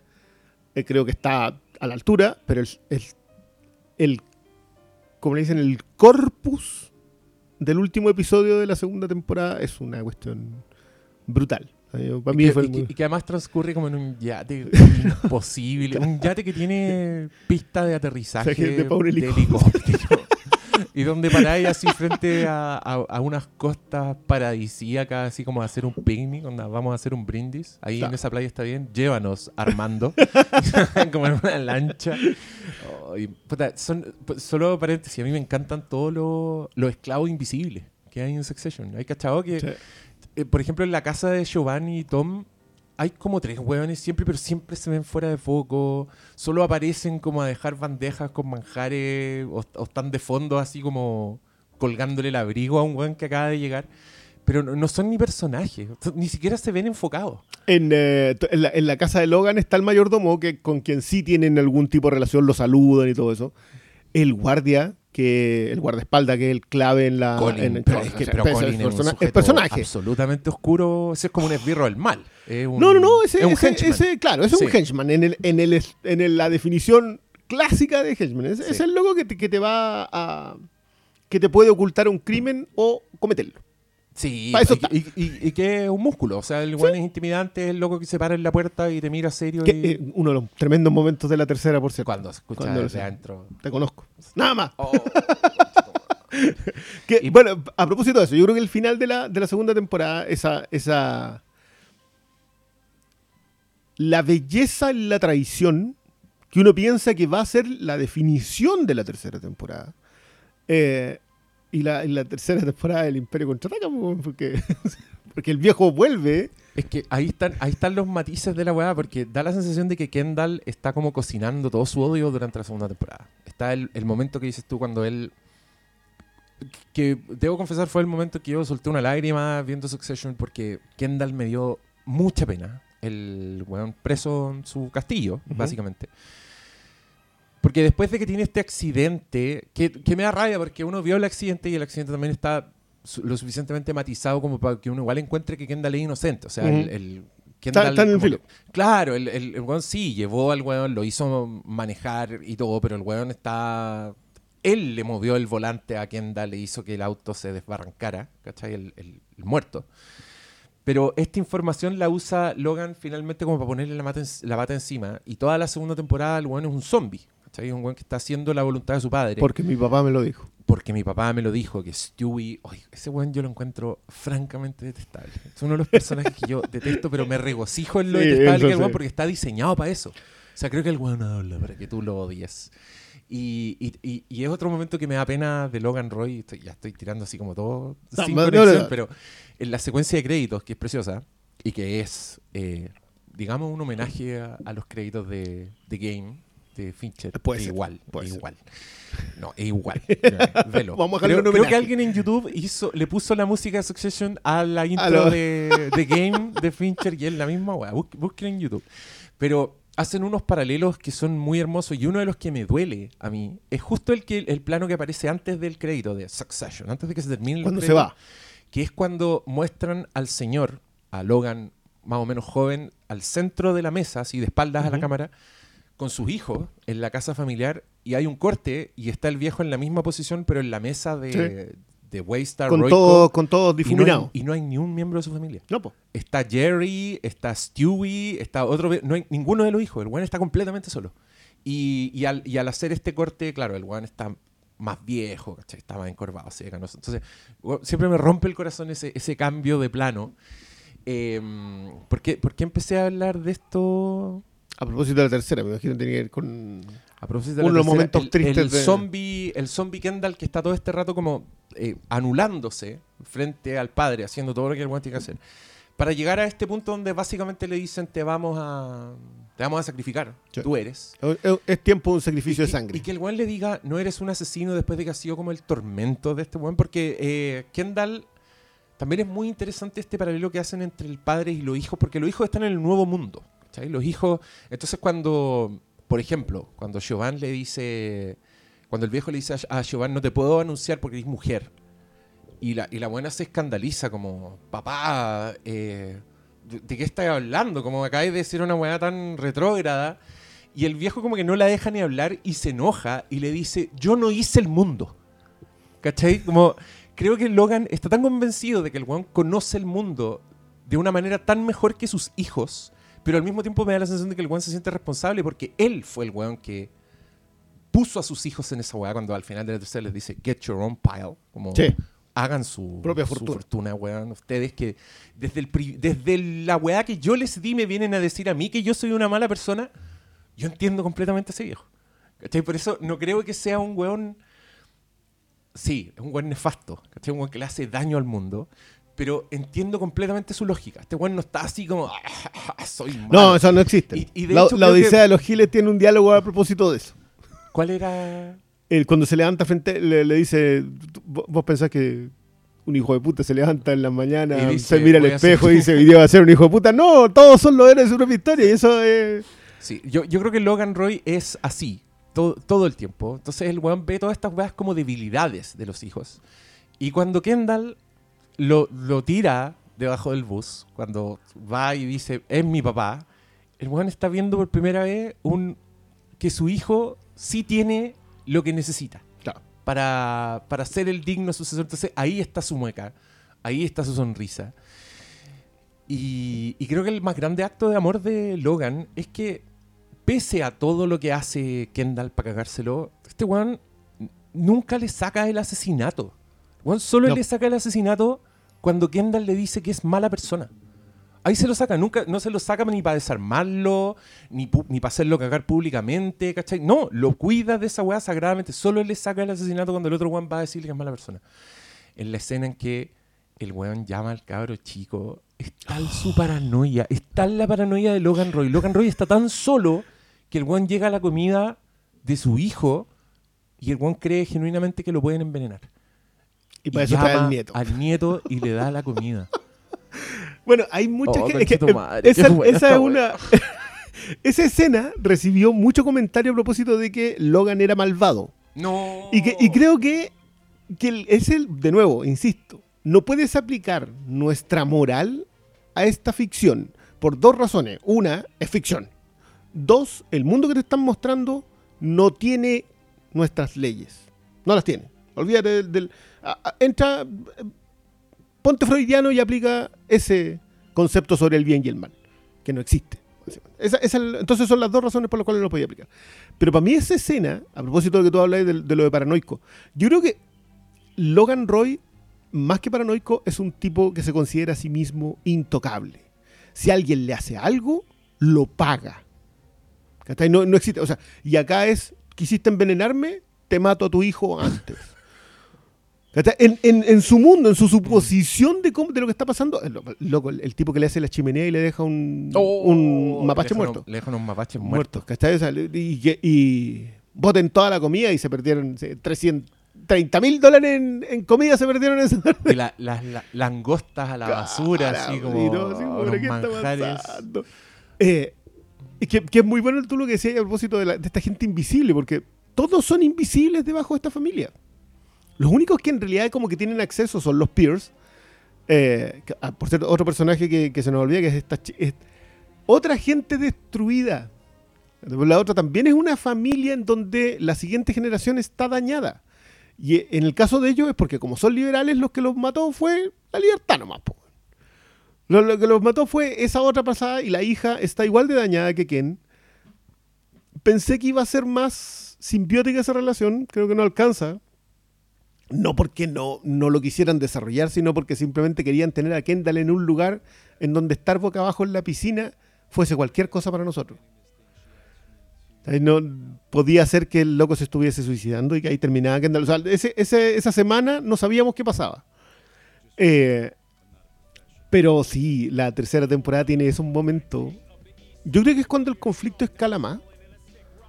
Incluso más que cuando, cuando él trata de tomarse, cuando Kendall trata de tomarse el poder después de que él está mm, enfermo, creo que acá es donde el, el conflicto está más escalado. Lo, lo- lo de los pósters Guerra Civil, que eran muy buenos, porque más encima creo que... Ex- Explica qué es eso. lo- los pósters...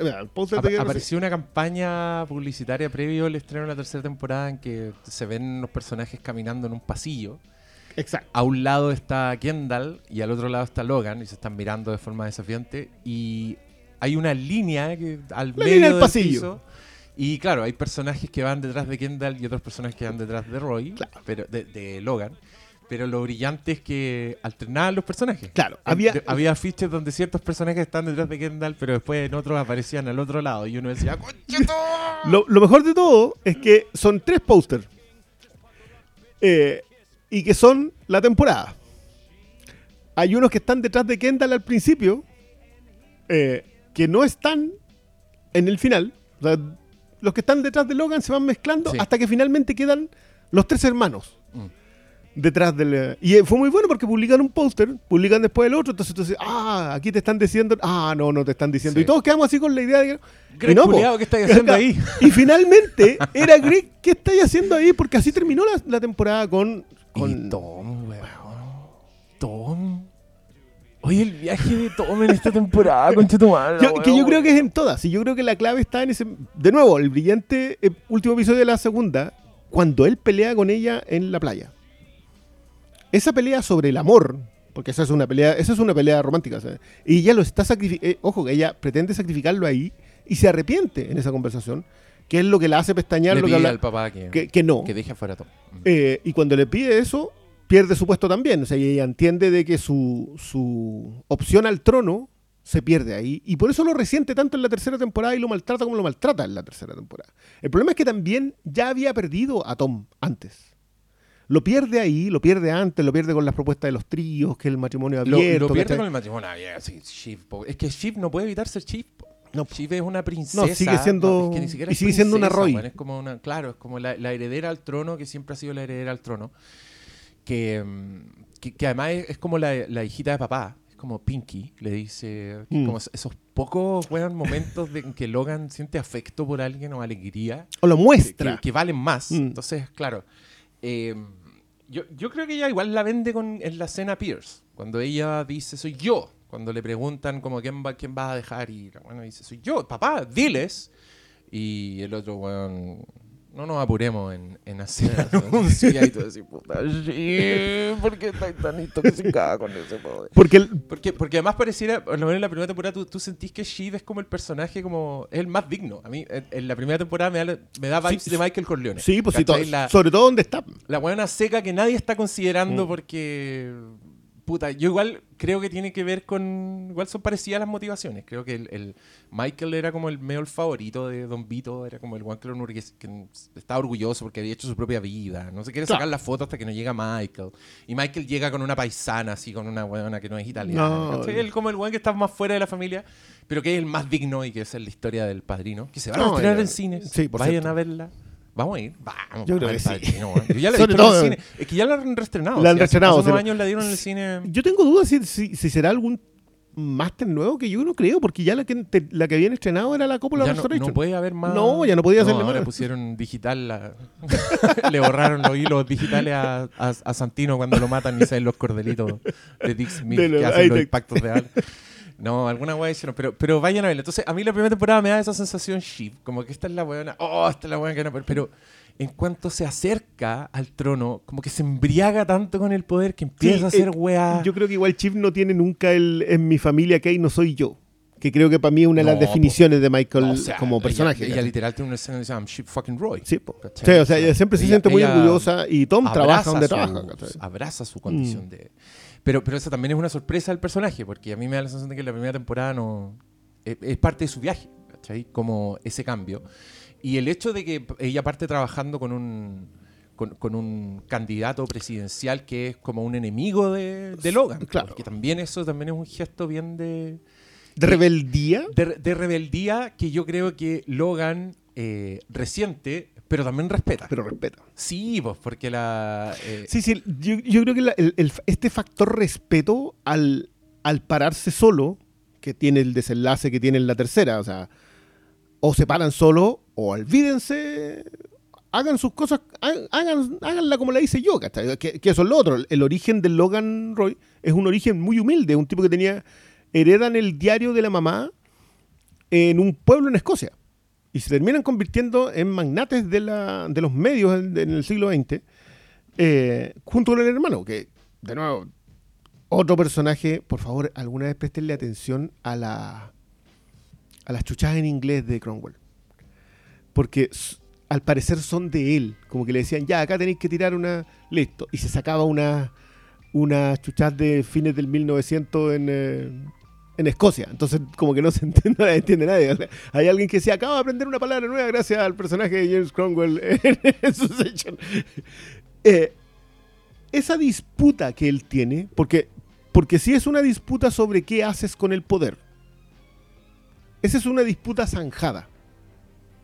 Lo que haces con el poder es obtener más poder. Y por eso él ya no está con el hermano. Eh, y también es la prueba de Greg. ¿A qué llega Greg a la familia mm, eh, Roy.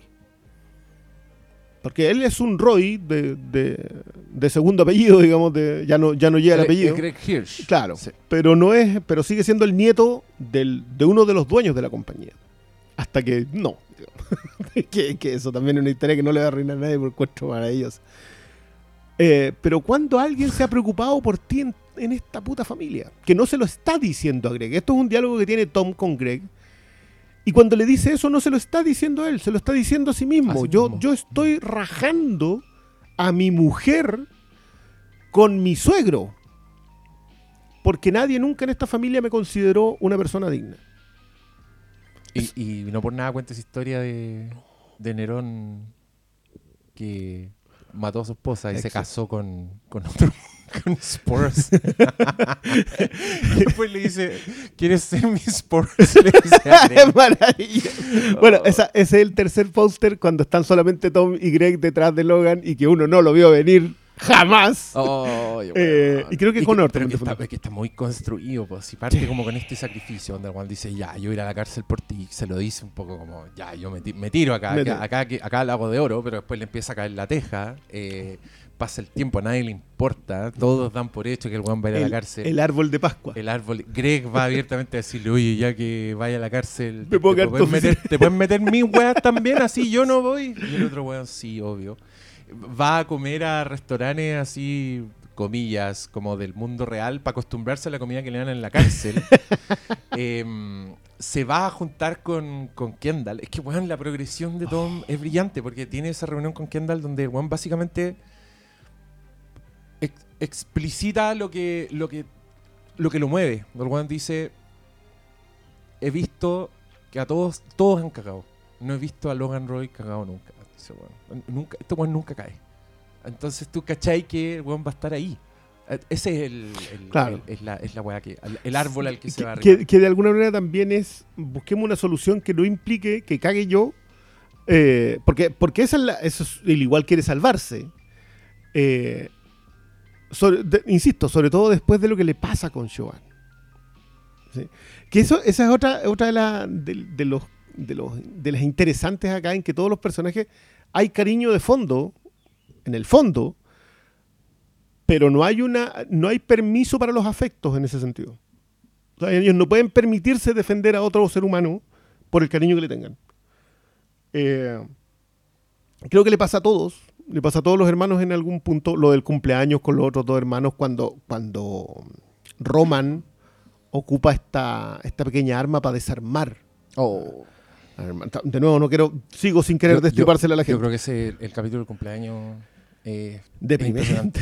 Es impresionante. Sí, porque sentís que están todos destruidos. O sea, llega, llega el momento en donde te das cuenta que no es que estén dañados, es que ya no hay capacidad de traerlos de vuelta. Mm. Eh, Ellos llegaron a un punto en donde, que de nuevo yo creo que también tiene que ver con el siglo XX. Creo que ellos están justo en ese eje, en donde crecen en el siglo XX, pero se vuelven poderosos en el siglo XXI. Y, eh, y son incapaces de compatibilizar ambas cosas.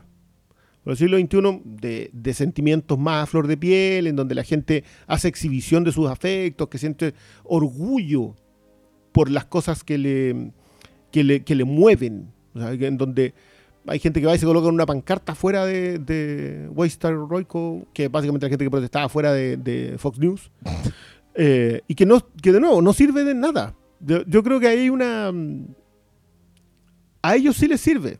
Yo creo que el- el- el- el- la cuña que le colocan a Chauvin cuando elige al nazi, cuando elige al tipo de la retórica, es una cuña mortal. O sea, es una estaca en el, en el corazón. A ella como que el- no, no vuelve de eso. ¿cachai? No vuelve de que lo colocan en la foto sin tomar en cuenta su consejo, porque ella Mm. trabajó en política, Claro. sin tomar en cuenta su forma de pensar. No podéis colocar a este buen camino a la presidencia, le vaya a hacer daño. a- No hay gente real dañada. Y, y- y creo que ahí ya no es una pestañada, ahí, ahí es una. Es, es la bota hundiéndote la cabeza en el lodo. Creo que hay mucho de eso en esta pasada. En la tercera, en particular. Sí. Oye, creo que rajuñamos la superficie de la tercera temporada, pero esto ya tiene que ir terminando. Porque hay que trabajar. Sí, ya me, ya me- me está sonando mucho el WhatsApp. pero, ¿qué hacemos? Vamos a otro capítulo. dedicado Bueno, a la a tercera. la tercera. Esto fue la introducción. Claro, por si no han visto sus hechos, Ya. no hayan escuchado Vean. el, el- monólogo, ya, acá tienen Ya, otro. Veamos de nuevo la, la tercera temporada y después la, la discutimos en detalle, porque esa era mi idea. Yo quería discutir en detalle la tercera temporada, pero claramente nos da para más. Sí. Eh, es que me sorprende porque nuestros capítulos, puta, duran dos horas, pero somos cuatro buenas hablando. Y acá ya una hora y media. hora y media entre dos, igual es, es harto el promedio. es un buen. Sí, Te sí. Ya, pero miren, consideremos una, una primera aproximación. Yo también quiero decir es que justo estuve escuchando un podcast de, sobre la tercera temporada de Succession en que decían cosas como que habían guateado, que, que se notaba la fórmula. Y yo estoy tan en desacuerdo, pero también viene por, por esta admiración que siento como por la escritura. Creo que el, yo creo que el peor capítulo de Succession es una weá Mejor- sobresaliente. Mejor que temporadas enteras en sí, otros lados. Sí, Entonces, eh, con, ese, con ese piso no hay queja, por mi parte. Solo, mm, solo admiración y apreciación. Y creo que lo que pasa con, con Kendall en esta temporada también es particularmente devastador. Eh, vi, vi por ahí un análisis que decía que la primera temporada era, era más sobre, sobre Kendall, la segunda sobre Shiv y la tercera sobre Roman. Y puta, creo que estoy de acuerdo, pero como pensando en las intenciones del viejo. Creo que claramente hay, el- hay- Sí. pareciera que hay personajes como más, más importantes para Logan. Bueno, no sé si toda la temporada gira en torno a ellos. Creo que el, el cumpleaños de Kendall es, es también un, Pero el cumpleaños un gran retrato de, de- de lo que le está pasando. ¿cachai? Pero- de- pero tiene dos relación- Roman ahí. Su relación con Pierce, con, con la chica Con la chica Pierce. Eh, con toda esa secuencia del, del regalo perdido y, y te regalo un reloj, ¿cachai? Como esta, esta En que, claro, desconexión. esa, esa que ella tam- también no sabe qué. No, po. Está- No. está- están en un lugar en donde no sabéis qué. y, y donde lo, lo- tu- tu- la cercanía, como el acercarse es una weá tan viciada, como que los afectos están tan contaminados por tantas weas que son incapaces de tener relaciones humanas como las conocemos nosotros. Mm. Y, y a mí esa es la weá que me, que me hace sentir compasión y, y también algo que entra, por supuesto, es que me hacen mucho reír estos personajes. Creo que son muy graciosos sus intercambios, sus chuchadas, su... Están tan bien pensados, ponte tú, que una vez yo me fijé que hay, hay, re pocas referencias pop, muy, muy pocas referencias a la Mm. cultura pop, salvo lo- los más jóvenes, como que Kendall, Roman, de repente se tiran una weá. Pero mm, en toda la serie yo identifiqué una sola de, de Logan, que es cuando se pone contento cuando ve a Greg en un momento y le dice You Ichabod Crane, motherfucker. que, es el protagonista del Jinete sin cabeza, Sí. pero la versión Disney, la de los años 30. Entonces, por supuesto que esa es la referencia cultural de Logan Ro- y que, por supuesto, y define y- perfectamente el- el aspecto de Greg. eh, Greg remake de Sleepy Hollow y con ese con. Greg. Sí, oye, qué chistoso. Pero, mm, pero ya, po. Seguiremos hablando de Succession. Sí, sí, sí, yo creo que, bueno, la cuarta viene ahora en el 2023, así que... Ahora, ahora en el Ah, 2023. pero si estamos al lado. Sí, no. ¿Cuánt- ¿Cuántas cuarentenas más? menos? Una, Oh, una sola. ¿Cuántas variantes? Tres variantes más. Tres- No, yo te diría que puede que más. más. Están, están muy rápidas las variantes. Sí. Oye, en ese artículo les preguntaban si iban a meter la pandemia en, como trama en Succession y pues dijeron que no, porque los magnates No, dieron- no dieron ni cuenta. No, todavía no saben. en De hecho, nada. al contrario, su fortuna están más disparada. Ah, preguntémosle a, a Jeff Bezos. Ahí, ahí ves. ¿Cómo les fue? ¿Cómo- ¿Y cómo te, cómo te trató la pandemia, perro? Perro Ahí te contesta desde, desde el- desde el espacio. del espacio. Mira, Acá mira. no me quejo. va bien. Ya, Esto. gente, muchas gracias por escucharnos. Perdón y- que hayamos repetido tantas cosas que estuvieron en el monólogo, porque mire, yo hay sé, varias. Yo sé que todos están con, con síndrome de abstinencia con, con el Succession y estoy seguro que les gustó mucho escuchar más sobre. Para la gente que se quedó sin Succession viudos, ¿qué le, qué le recomendáis? Veanla de nuevo. Véanla de nuevo. la primera temporada para adelante, capten. lo- hay ciertas cosas que se espejan. Los detalles en el marco, loco. sí. Sí. Es, es mirar una pintura, fíjense en los detalles. Vean, vean dónde terminó todo en la tercera y vayan viendo esas pistas desde la primera. Que Cómo, que- cómo que- pasa eh, esa eso bueno, probablemente haya que desarrollarlo más en otra, pero el concepto de foreshadowing, Uh, que, que yo creo que está así, pero perfecto en esta serie, porque hay detalles, pequeños detalles que hacen que los personajes tengan las reacciones que tienen en el momento en que las tienen. Y eso solamente se da por construcción de largo plazo. Eh, y creo que eso es lo que más hay que recomendar de cosas como sus hechos. Sí, em, y tam- también fíjense en, en los momentos cálidos que yo creo que son bastante em, interesantes. Tú- los momentos de afecto entre los hermanos, cuando van como a ese botecito a fumar y se cagan de la risa, cuando fuman pito. O, mm, o el gran momento al final de la tercera temporada. es como- No, pero hay, hay cositas hay- entre medio también. también Kendall cuando se rinde a Siobhan. Cuando Oh, cuídate, que esa es una cosa cuando hermosa. le pide un abrazo. Sí. Oh. Y, y, Cho- y Choban que, que tiene un... Es que eso, bueno, vol- volvemos, yo vuelvo a insistir en el respecto a, la, a lo brillante que son las sutilezas en la actuación hoy día, eh, sobre todo en, el, eh, en, eh, en las actrices, mucho más que en los actores. Eh, porque creo que Choban tiene, tiene muchas de esas. Sí. Muchas. Creo que la serie en general los tiene, pero en el caso de ella, y eso es una... A mencionar, ya terminé. Ah, así que tienen tarea, sigamos amando Succession. Muchas gracias por escucharnos. Buenas noches. Buenas noches.